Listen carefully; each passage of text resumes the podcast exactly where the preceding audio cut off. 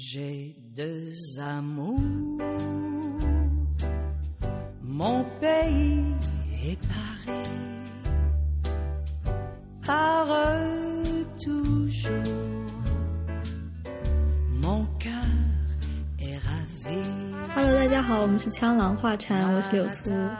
我是 Tina，我们这一期节目的诞生是因为 Tina 想做一期关于成年人的特权，对吧？嗯，就是可能关于网吧呀、酒吧呀、迪厅、赌场，一些你只有在满了那个国家的合法年龄以后才可以出入的场所。对我们恭喜 Tina 最近刚满了国家法定可参与赌博年龄。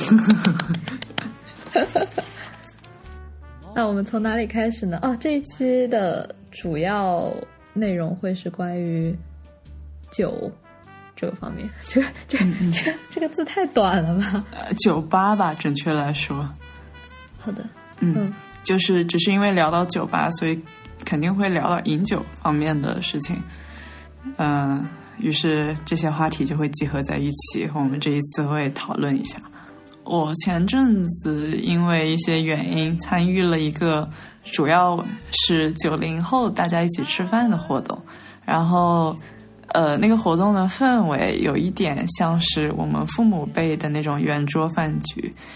呃，那餐饭饭菜很好吃，但这并不是重点。就是当时觉得很有趣的是，我正在想怎么跟柳苏聊这期节目，然后那个酒局的，就是那次饭局吧，准确来说，因为不是以喝酒为目的，那次饭局的饮酒方式，我我觉得是很有趣的。呃，因为在座基本上都是年轻人，所以一开始我觉得大家其实并没有想着一定要去喝酒，就是以那种传统。呃，餐桌文化上的那种饮酒形式吧，嗯，嗯但是当时组织那一次饭局的人可能过于紧张了，所以他呃在喝酒以及呃试图带动带动气氛这个方面就做的有些尴尬。首先呢，他一开始就是问我们要喝什么酒，在当时在座都是年轻人，并且大家应该都没有就是那种特别酒喜欢酒精的类型的情况下，他准备的酒竟然是白酒，然后、啊一脸懵逼。是的，哦我们就还挺震惊的，因为就是年轻人如果一定要喝点酒的话，在比较真实的场合下，我觉得应该倾向于选择葡萄酒吧，而不是会掏出白酒这种技术含量比较高的酒。相对来讲，那后来大家都喝了吗？没有没有，呃，当时他试图带动气氛嘛，所以他喝了一些，然后包括他的朋友也喝了一些，呃，但是像我跟我的朋友的话，我们其实依然并不是很想喝酒。其实首先，呃，这个饮酒文化当中，其实喝酒是为了带动气氛，但是我觉得其实这也是相辅相成的。如果你自己本人并没有被这个气氛带气氛带动，你又不是一个酒精爱好者的话，你其实是不太愿意喝酒的。I see，嗯但但你在桌子上就闷声吃饭也感觉不太好吧？毕竟是社交的场合。啊，是这样，会聊天，但是那一次，呃，就像这个喝酒的尴尬程度一样，呃，我觉得可能也天也进行是。的很尴尬。，对对，主要是聊天进行的很尴尬，于是喝酒就会进行的很尴尬，然后喝酒进行的尴尬呢，聊天就会更尴尬，这是一个恶性循环。嗯，就是一个不熟练的现场，因为大家对那全都是小孩。但凡有一个大人，他都会带着话题转转转。我觉得成年人在饭桌上，他的话题变化速度超级快的，是而他其实不是很 care 答案是什么。对，我们之前有一期是聊到过这个事情。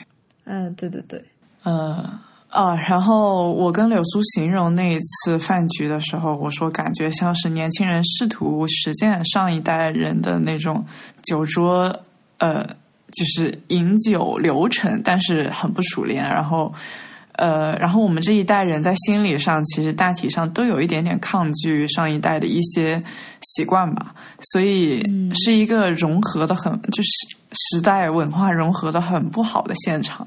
嗯，嗯。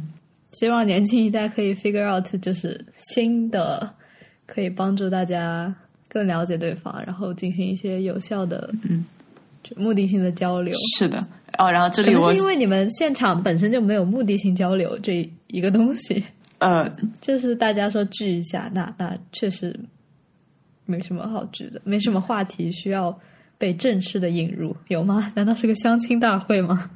这一段我不知道能不能放进节目里面，因为有一点隐私。但是他，我认为我的理解，大家都没有明说，因为这种东西是很难明说的。就是准确来讲，它确实有点像是一个相亲大会。当然，主角不是我，我我确实是一个顺路去吃饭的，因为我跟其他的人年龄差是呃五六岁到十岁，所以这个哦、i see！天哪，居然被我说中了，我我晕倒。嗯啊，不过关于刚刚那个呃饭局的话题，我想稍微补充一点，就是呃当时那餐饭吃的，就是有一个我觉得处理的非常不妥当的细节是呃。就如我说的，因为话题进行的尴很尴尬，气氛很尴尬，然后那个组织这餐饭的那个人，他可能因为太尴尬了，但是又想通过饮酒这种方式来调动气氛，然后他准备又是白酒，然后后中饭饭吃饭吃到一半的时候，他突然很努力的开始劝我们喝酒，就几乎有一点呃强迫性质的。然后最后的解决方式是呃类似我们这一方。就是我跟我朋友这一边，呃，相当于大家推出了一个代表，去象征性的喝了一杯。但是我我对于这个事情感到不太愉快，因为我认为喝酒这个事情，呃，虽然很多人会说饮酒有害身体健康，然后在一开始的设定里面就把它看作是一个不太正面的事情，但我觉得在一个社交场合下，它其实是有正当性的。然后，但是当时在那餐饭里面，这个环节我我就觉得是不太合适的，所以。喝酒这个事情呢，我个人的看法是，它必须要在大家都比较愉快，然后并且，哎，就跟所有其他的事情一样，需要有一种知情同意和自愿的前提下进行，才是比较好的。哦，我感觉我刚刚说的话好正经啊，但这确实是我心中所想。对，我觉得他确实有种强硬的想把上一代所谓的。就是像是权力关系，嗯，再次运用到饭桌上的时候，就会引起大多数现代人的反感。对，权力关系这个词用的很准确。其实上一辈的人，我感觉其实呃，我没有见过那种非常严重的。像我妈妈虽然是做生意的，但是她在桌上以茶代酒什么的，别人都会欣然接受。因为你喝酒，主要是你不要一个人喝酒，你有。三四个人陪你一起喝，那大家互相进来进去，其他哪怕你进的是一个喝饮料的朋友，那也没有关系啊，就是大家互相尊重啊。嗯，就是他这个强迫性质就开始有点像是像模仿，但是又模仿的不到位，因为毕竟上一代人还有点体面，还挺体面体面的，整体而言。是的，嗯，好严肃啊，就把他批评了一顿。好，那我们进入我们下一个酒吧话题了，就是从从饭桌转移到饭后去酒吧。嗯，我们两个先各自聊一聊第一次去酒吧的经历吧，还然后还有目前对酒吧的认识。我第一次去的肯定是清吧，因为我在很后面才去的那个嗨吧，就是我跟你一起去嗨吧，是我第一次去嗨吧，那已经是这是一年前才去过海吧，其他时候我都去气的。啊，我都去的是清吧，然后有一些清吧还是带就是爵士酒吧，就是带爵士风味，就是去听音乐。音乐酒吧，嗯，对，音乐酒吧这种情况也比较多。然后一般都是跟朋友一起去的，其实是为了去聊天，就像下午喝杯咖啡一样。但是好像可能觉得这样昏暗的环境啊，点杯酒的话会感觉更舒适一点。嗯，氛围很好。嗯，对对对，然后一般都会点鸡尾酒，因为鸡尾酒度数没那么高，但是又会晕晕的，然后甜甜的，很好喝。嗯，我一直认为去嗨吧需要一群朋友一起去，就像一群朋友一起去 KTV 唱歌一样。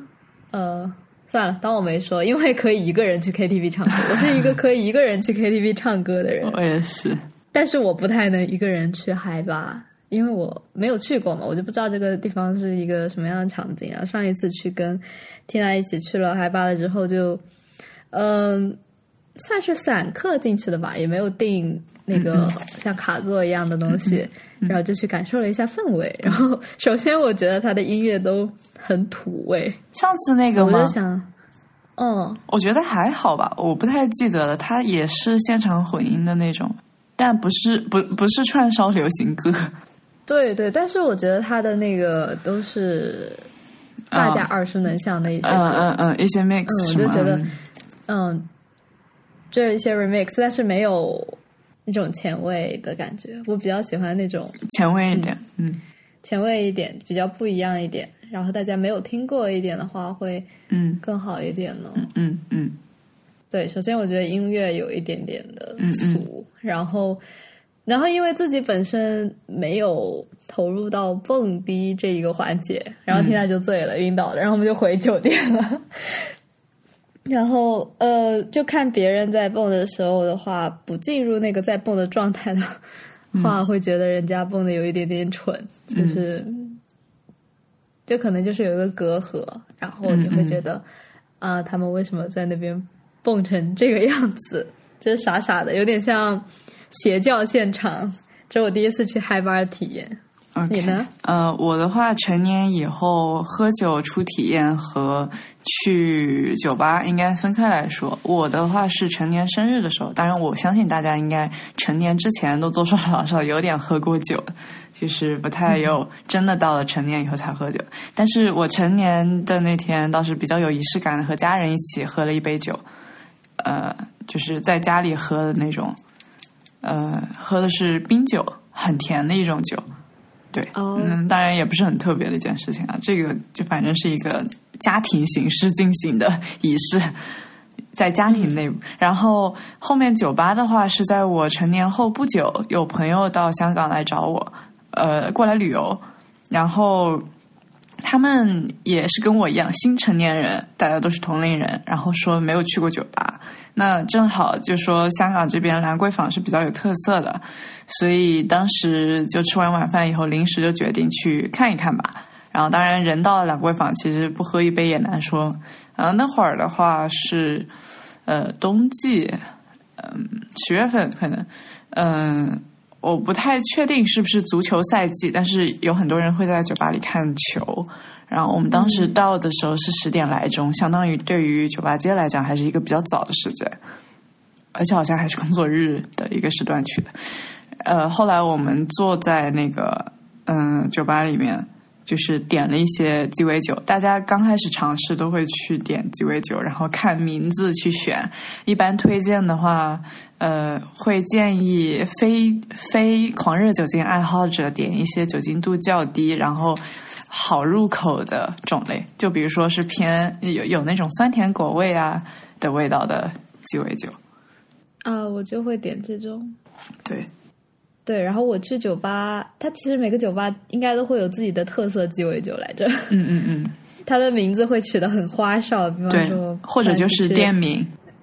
嗯，对对对，或者就是店名。上次去那个外滩那边有一杯叫外滩微风的，然后我就直接点了。我就是那种完全会被名字欺骗的人，啊，嗯嗯，就看到那种花名就很想一个一个就是点下来。毕竟是在别的酒吧里面喝不到的，不是呃经典鸡尾酒款，嗯所以就很想尝试。嗯，嗯，然后呢？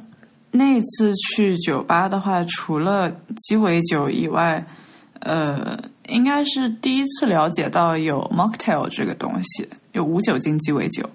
哦，嗯，然后它除了没有酒精以外，就是也会有比较丰富的调味。就除了酒精以外，应该跟鸡尾酒是没有那么大差别的，也会是一个比较漂亮、味道丰富的饮料。嗯，然后我觉得无酒精鸡尾酒就没有那么好喝，嗯嗯。而且它好像是有点像苏打水兑出来的。嗯，我觉得后面讲到那个酒吧作为空间社交氛围的那一段，可以细讲无酒精鸡尾酒，哦，氛纯氛围型饮料，就是它真的连存在在酒吧里的那个所谓酒精合理性都没有。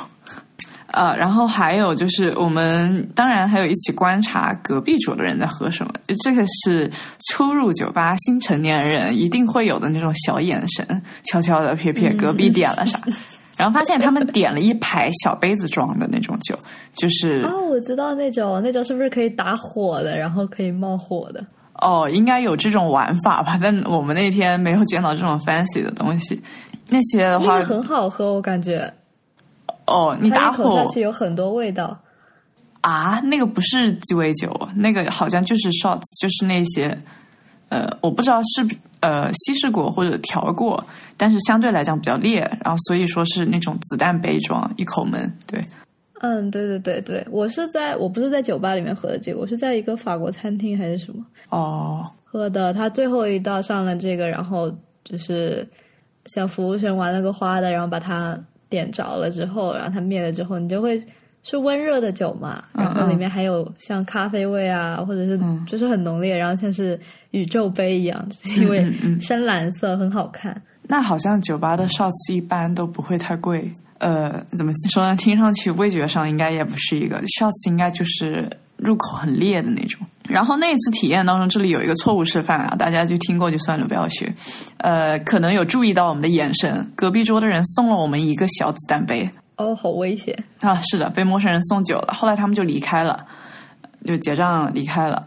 然后这个时候，接下来又是危险动作示范，大家不要学，因为在座的我，我跟我的朋友太好奇，所以每个人舔了一口，就好辣，因为是烈酒。哦对，呃，好在我们并没有遇到就是比较坏的情况，但是在酒吧里绝对不要接受陌生人的食物。呃，然后再说说闹吧体验的话，很巧。我跟柳苏一样，我的闹吧体验进 club 第一次也是一年前，很巧，也是刚好跟他一起去的呢。嗯呃，只不过我觉得可能实验精神上我要更强一些，所以提前跟朋友做过功课以后，知道 club 里面的洋酒很贵，加上我自己本人其实呃不是一个特别爱喝酒的人，说白了就是不愿意为这种体验支付如此昂贵的 体验费。太真实了。是，然后我就在我们要去的那个 club 附近的便利店买了两听啤酒，很快速的把它喝完了。这个也是一个错误动作示范，你喝酒的时候不要喝太快。然后我，呃，我我想要达到的是微醺的效果，但是我神智还是在的。当时，当然从柳苏的角度来看，我可能就已经是一个有点歪歪扭扭的状态了。嗯，嗯，对你可能是喝的太急了，然对后还是两瓶不一样的啤酒下去，就是的。混在一起，一下子就上头，然后就晕倒了。嗯嗯，我没有倒在地上，这个这个是一个用词不太妥当的地方。我只是很困，非常非常的困。就大家喝过酒以后，身体都会有不同的反应。我认为适当的放松肯定是有的。我在微醺的情况下会爱笑，然后其实不会那么爱说话，但是对于表达自己会更随意一些，就相对来讲整个人会比较放松。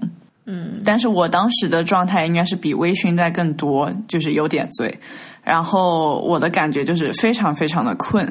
我不说话，就是我感觉我过了爱笑那个阶段以后，柳苏观察到的我应该基本上处于半待机状态，对对对，安静的坐在 旁边昏昏欲睡。对，然后在那个 club 里面，我就坐在了人家卡座的那个沿边上。垂着头在那儿，已经进入了半睡眠状态，并没有成功摇起来，所以我觉得有点遗憾。嗯，可以下次再去。啊，对，鉴于我们比较卑微的嗨吧体验，所以我就去采访了我的别的朋友，就经常参就参加嗨吧娱乐活动的朋友，让我问他去嗨吧是什么样的，他他他就直接反问我说：“你们几个人去？是怎么打算的？为什么想去酒吧？”然后我说：“哎怎么变成你来质问我了？”他说：“只有这个样子，他才能推荐我到底是去还是不去。”我说：“啊，有这么复杂吗所以说，感觉去嗨吧是一个比较有目的性的事情嘛。？”嗯，对，因为他、他会问你是不是喜欢蹦迪，喜欢喝酒，嗯是喜欢吵闹的环境，还是喜欢爆笑哥哥小姐姐？好具体，最后一条是怎么回事？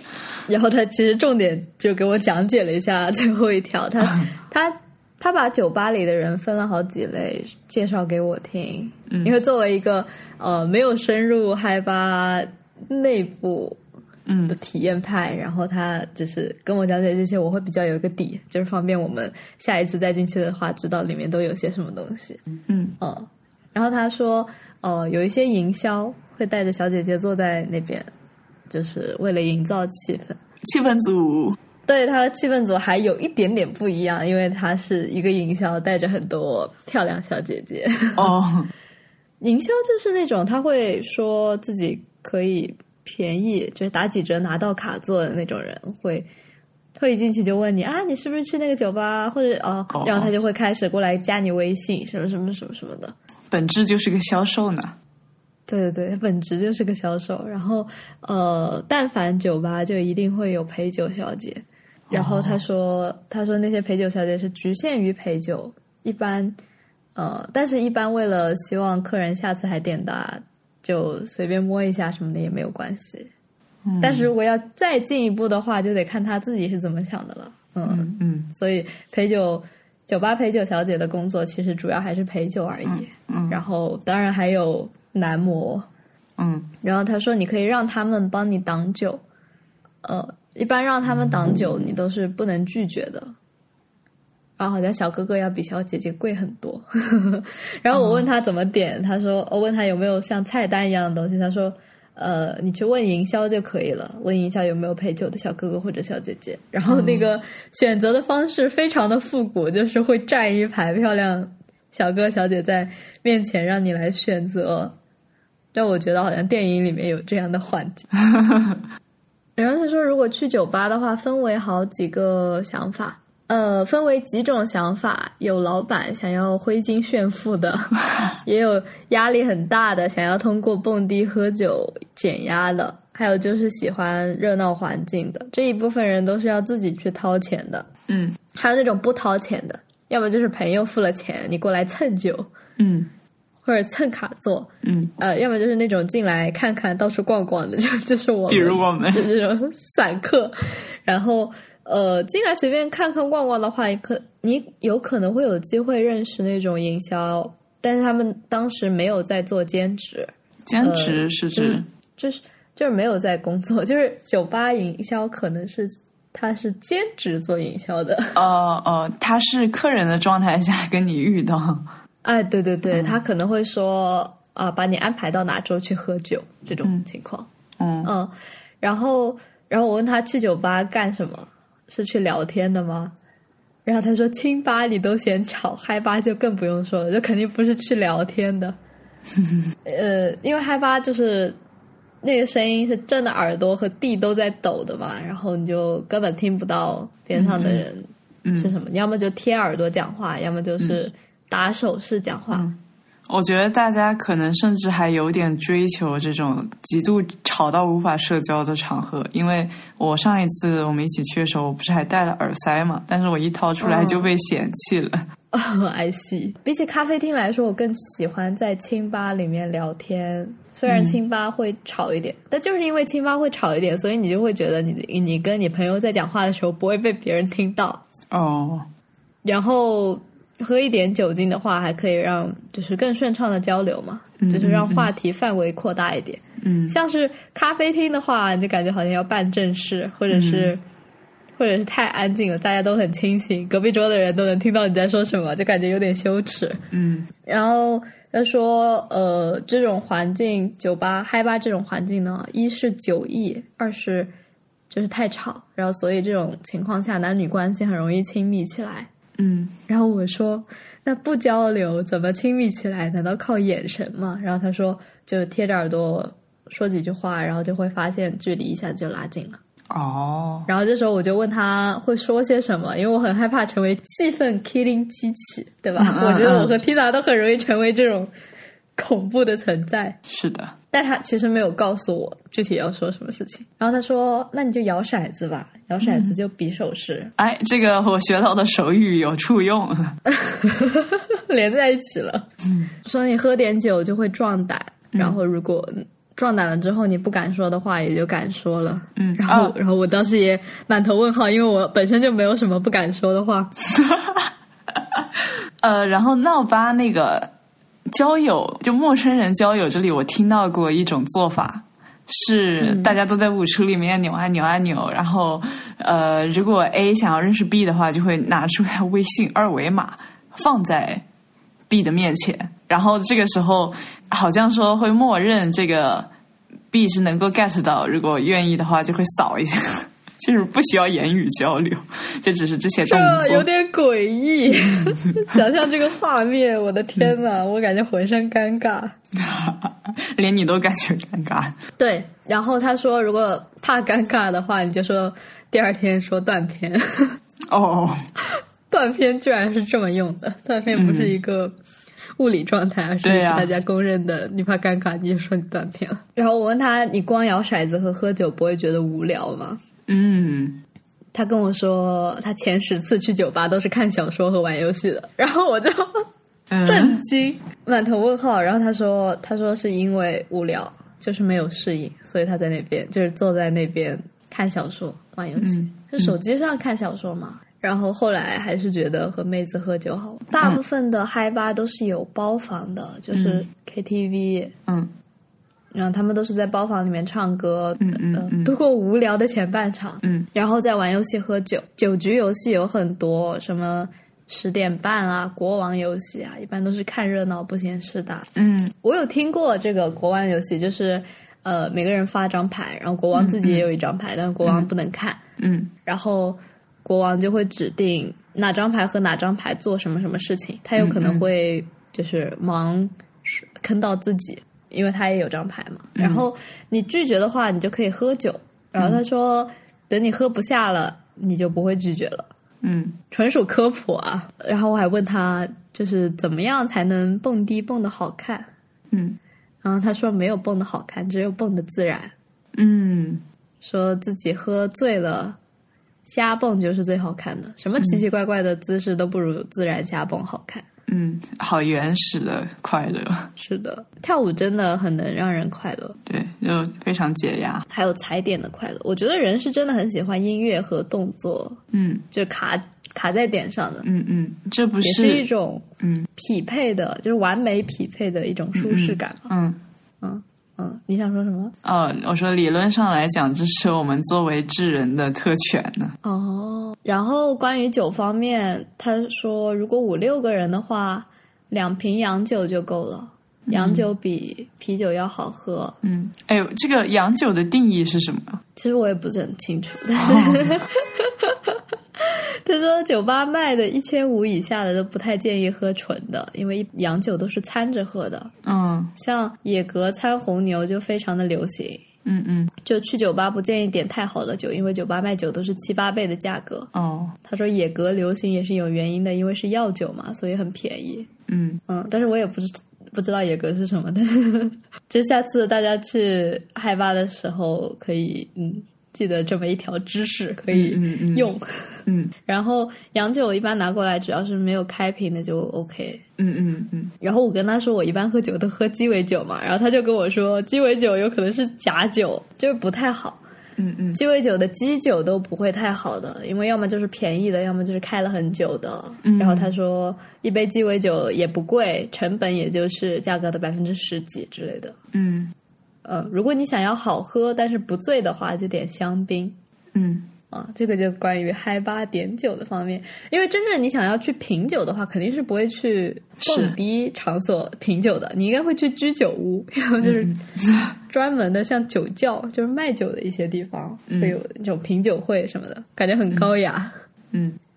嗯，然后我出于好奇问了一下陪酒小姐大概能赚多少，妹子一般晚上最多三场。然后每一场是八百到一千五，嗯，台州是六百到八百块，杭州的话是八百到一千二，啊，一场是多久啊？一场随便你多久。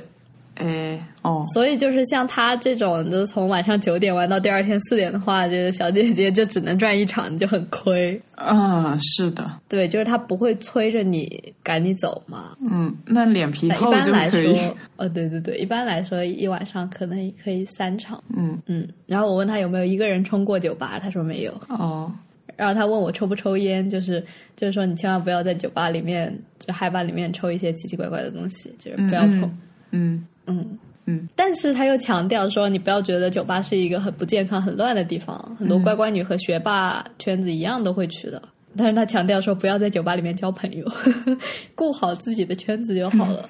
嗯因为你不知道你交到的是什么样的人，可能是是营销，可能是 对吧？嗯奇奇怪怪的人，嗯，如果叫陪酒小姐的话，需要提供身份证吗？不用哦。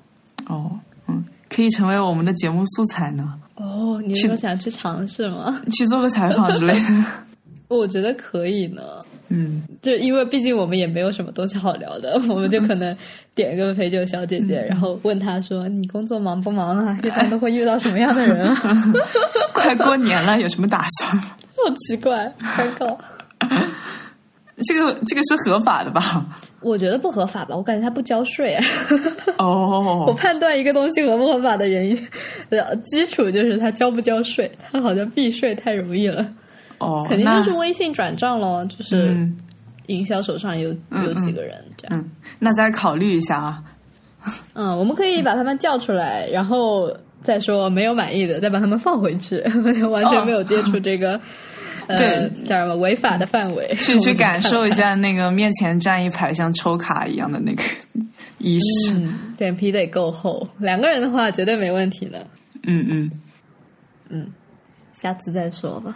对，对，哎然后呃，然后我采访了一下我弟，问他关于喝酒的看法，嗯然后他说最开始呢，他是喝啤酒嘛，但是就是觉得不讨厌，嗯。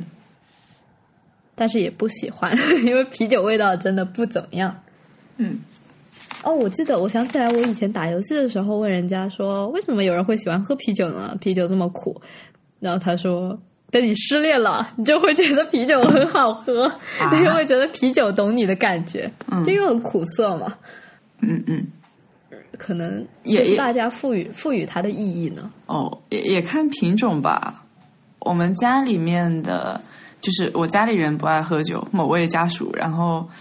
但他是可以接受啤酒的，而且他的说法并不会觉得啤酒是苦涩的，他喜欢啤酒是因为麦香味。然后我在、哦，I see，对，然后因为我呃就酒量不是很好啊，本身酒的选择就比较局限，然后啤酒又是一个性价比比较高的选择，所以我喝过不同的牌子也也会感觉去追求可能它的那个麦香，就是你喝完以后，呃。入口它回过来的那个味道，有那种麦子的香味，就确实是可以尝到的。有有一些牌子的啤酒，像上次你不是推荐我那个蓝妹吗？我觉得它就属于很好喝的啤酒。嗯，是的，然后我感觉在外面像小餐馆啤酒配炸鸡，或者是大排档那种啤酒就很苦啊，我觉得就一点都不好喝。嗯，我，说到啤酒，我这里插入一句，呃，几个月前我出于好奇尝试了无酒精啤酒，是日本三得利品牌的吧，非常难喝，味道诡异到了极点。我是一个不喜欢酒精的人，但是我不知道为什么那个酒没有酒精，味道这么诡异。好的，那么接下来他介绍的酒，我我第一介绍的酒就是绍兴黄酒，哦，他觉得很香，然后他一开始就不知道那个酒精浓度很高，就当饮料喝，就很喜欢那种身体微微发热的感觉。嗯，我感觉我身边好多朋友都喜欢黄酒，喝黄酒。是呢，就是绍胃绍兴人感觉。现身，绍兴人现身说法，嗯。我也挺喜欢黄酒味的，嗯。他说黄酒就像好喝的汤，哦，这是他的描述，我觉得很科学的，因为呃，因为因为绍兴黄酒的辐射，导致我们这一片区域很多菜都是用黄酒烧的，嗯，是的，是的，所以喝黄酒就有一种在喝高汤的感觉，我觉得完全没有问题。嗯。嗯，然后他因为前女友的关系，所以还挺喜欢 whisky，嗯说呃就是高浓度酒精嘛。嗯，然后我问他高浓度是啥感觉，是不是就像喝黑咖啡？然后他说、哦不是，他说黑咖啡让他觉得他自己在折磨自己，但是那种甜蜜的折磨，就是它难喝，但是却不讨厌。黑咖啡是油脂吗？但是高浓度的酒就像自拍，就是让他沉浸于自我，欣赏自己，不 care 外界。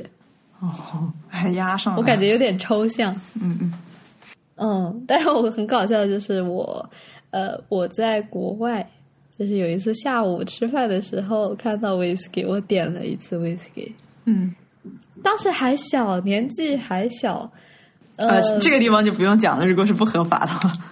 因为不知道 whisky 是 whisky，好好好，就是当我无知，但是不知道 whisky 是 whisky，我以为 whisky 就是像鸡尾酒，因为我知道鸡尾酒有鸡酒是 whisky 的，我就会觉得啊，那就点个这个吧。然后结果他来了一杯，像 就是来了一小杯，然后很薄很薄的一层，嗯，就是 whisky，然后有很多冰块嘛。嗯嗯，然后当时就是呃抿了一口，就感觉不太行，嗯，很冲鼻子。对对对对，嗯嗯，我觉得清酒挺好喝的，就是清酒，清酒是米做的嘛？对米，嗯，对，就是它很有一股酒酒味，你闻它的时候，你就感觉好像有一层一层的那种气息在往外冒。黄酒也是米做的。很爽口。哦，黄酒也是米做的。那整体而言，我就是会比较喜欢清酒和黄酒的味道。嗯嗯，黄酒好像是糯米吧，然后清酒清酒应该就是大米。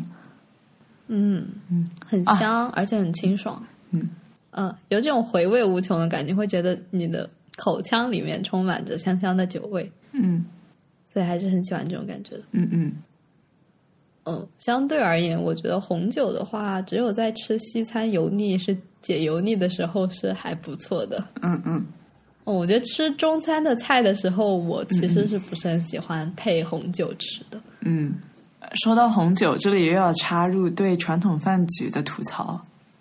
嗯 呃，前面讲到的是年轻人一代失败融入上一代饭局文化，然后这里说到红酒，就有出现呃上一代人目前的饭局融入年轻的一些选择的时候的违和表现。哦，嗯，我跟长辈吃饭的时候有发现，大家酒桌文化就是那种互相劝酒，就是我干了您随意，用了酒出现了红酒。你是说这个行为应该配白酒，不应该配很红酒吗？因为我我感觉喝红酒的那个节奏一般都是比较慢的，一口一口的，而且红酒基本上价格都比较贵，虽然白酒好的价格也不便宜，呃，主要是你一口喝进去，你真的本身红酒的价值最大的应该就在它那个味道的层次感和它那个就是那种品鉴过程带给你的氛围感吧感受，然后你一口闷的话，呃，可能也是就是这个。将红酒本土化摄入的这个方式，就有点糟蹋的感觉。对，一方面我认为有点糟蹋酒，当然，因为其实我并不懂红酒，所以我并没有什么资格来做评价。仅仅是说，以我对红酒的认知、有限认知，我在我看来，我认为有点糟蹋的感觉。另一方面的话，就是。挺有趣的吧？看到这种呃，就是中西方文化的融合，以及上一代人对一种新时代产物的，就是这种接受跟将它融合到自己的生活 当中的方式，很简单粗暴。嗯，嗯那你对白酒有什么了解吗？五粮液和茅台都是白白酒吗？对，都是白酒。然后感觉，因为它比较难买，然后它就价值很高。你说茅台是吗赋予？它，对，嗯大家会赋予它，就是因为难买，很难获得。那你获得了一个的话，它就价值很高。然后你要送给谁的话，就很体现你对人家的尊重感，所以就赋予了很多外加价值在。是这样，是这样。我对于茅台作为饮用的酒，就味道方面，我是没有什么了解的。但是其他的话，你刚刚说到的这些都有体会到，就作为礼物很体面。然后，呃，我也听说过有人买很多茅台，呃，放在家里面作为一些投资，嗯，作为一种投资手段，就有点像是囤黄金一样。嗯，对对对，确实。嗯然后我听有朋友说，好的白酒和不好的白酒区别其实很大。你就喝好的白酒不会醉，嗯，居然，但是喝不好的酒的话，你就一下子就会醉了。嗯嗯 假酒醉人嘛。嗯嗯，其实我还是也不是很明白，就是到底喝白酒是一种什么感觉。嗯。等之后尝试了再说吧。嗯。嗯，哦，这里可能会插到，就觉得，就我们这个社会的大部分人可能会觉得，女孩子喝白酒并不是一个协调配对的组合，嗯。会不会有这种感觉？嗯，我不会有这种感觉。哦，其实白酒杯子小小的，我觉得视觉上面这样子看都挺 OK 的呢。你说不配的话，我倒觉得 whisky 更不配。当然，我这个话没有性别刻板印象的意思，因为它它它在一开始那种味道就有点像是跟一些烟草匹配起来的，是一种很冲的。就以前的时候，大家对于男子气概就是赋予的一些味道吧。哦，嗯这个确实呢。嗯，就是它本身就是要难喝，或者说难以接受，很冲，有种挑战的感觉在里面。就是要你可以很潇洒的去接受了这些，呃，对你感官的刺激，你才是个男人。白酒从外形和味道上来说，都还是比较 friendly 的。味道 I don't know。哦，有一个新的领域呢，呃，我关注了一个卖红酒的人，他嗯呃其实也不知道他是不是卖红酒的，但反正，嗯，我觉得就做红酒的人一般会对酒的品鉴有更多的认识吧。你不觉得品酒这个东西一旦跟销售挂在一起了，你会对它有别的想法吗？嗯我感觉一般品酒会，它都会到最后引导找，呃，就是就是那种卖酒的人，酒商会引导到、啊，你要不要买这个？这个很好，嗯然后他跟你讲解这个怎么怎么怎么很好，就有一种卖燕窝的感觉。虽然、嗯虽然现场不会给你尝试不同的燕窝，嗯嗯。嗯，没有说要品鉴燕窝吧，就嗯。我觉得是一种营销的方式呢。嗯，我跟对我你有来说，嗯。对我来说，他这个品酒的这个行为就有点呃，没有那么受受人尊敬，除非他是自发的，就是他自己经过长年累月的喜爱，然后他、呃发展出了一些他对酒的见解。嗯，这样的话，嗯我觉得它是一个就是比较受人尊重的，就是品酒，哪怕是作为兴趣爱好啊，各种各种。嗯，明白，是这样的。我没有了解过系统的那个品酒，但是前两昨天的那个咖啡拉花，它其实有介绍到一些咖啡，可能咖啡的一些品鉴标准吧。然后我自己对于那个过程的感觉，就是当时给我们上课的那位咖啡师，他自己也在呃做咖啡产品，相当于是有利益相关的。但当然他没有、没有现场硬推他的产品，我觉得这点还挺好的。呃，我我自己作为一个入门者的最大收获是，我觉得我收获了一套语言体系，它可以比较准确的描述出我对这个东西的感受。哦，我我感觉这个挺重要的，就好像你吃一个东西，你觉得好吃，但是具体它好吃在哪里，你如果描述不出来的话，其实对于一个没吃过的人，他是很难去理解的。然后对于一个专业的厨师，可能你想要去叫他呃做出那种你偏好的所谓好吃的那个东西，就是去迎合你的标准。但如果你没有办法用那种系统性语言去向他描述的话，他就不可能有效的能够达到你的要求。嗯我认为掌握那一套语言体系是很重要的，但最后品鉴的本质，我个人理解忠于你的感受，就是你的舌头、你的大脑不会骗你。昨天就说到一杯好的咖啡，最终的品鉴标准就是，如果你可以把它喝完的话呢，它应该就是一杯好的咖啡。哦，我觉得很真诚，这个是啊，是的，是的，是的，是的，因为大家这个一一个东西好吃不好吃，好喝不好喝，好看不好看，这都是太主观的评价了，根本就不可能有一个能够符合所有人标准的标准，每个人对这个世界的感知都不一样。可是呢，去掌握一套共同的语言体系，你可以把你的感受跟别人比较流畅的沟通。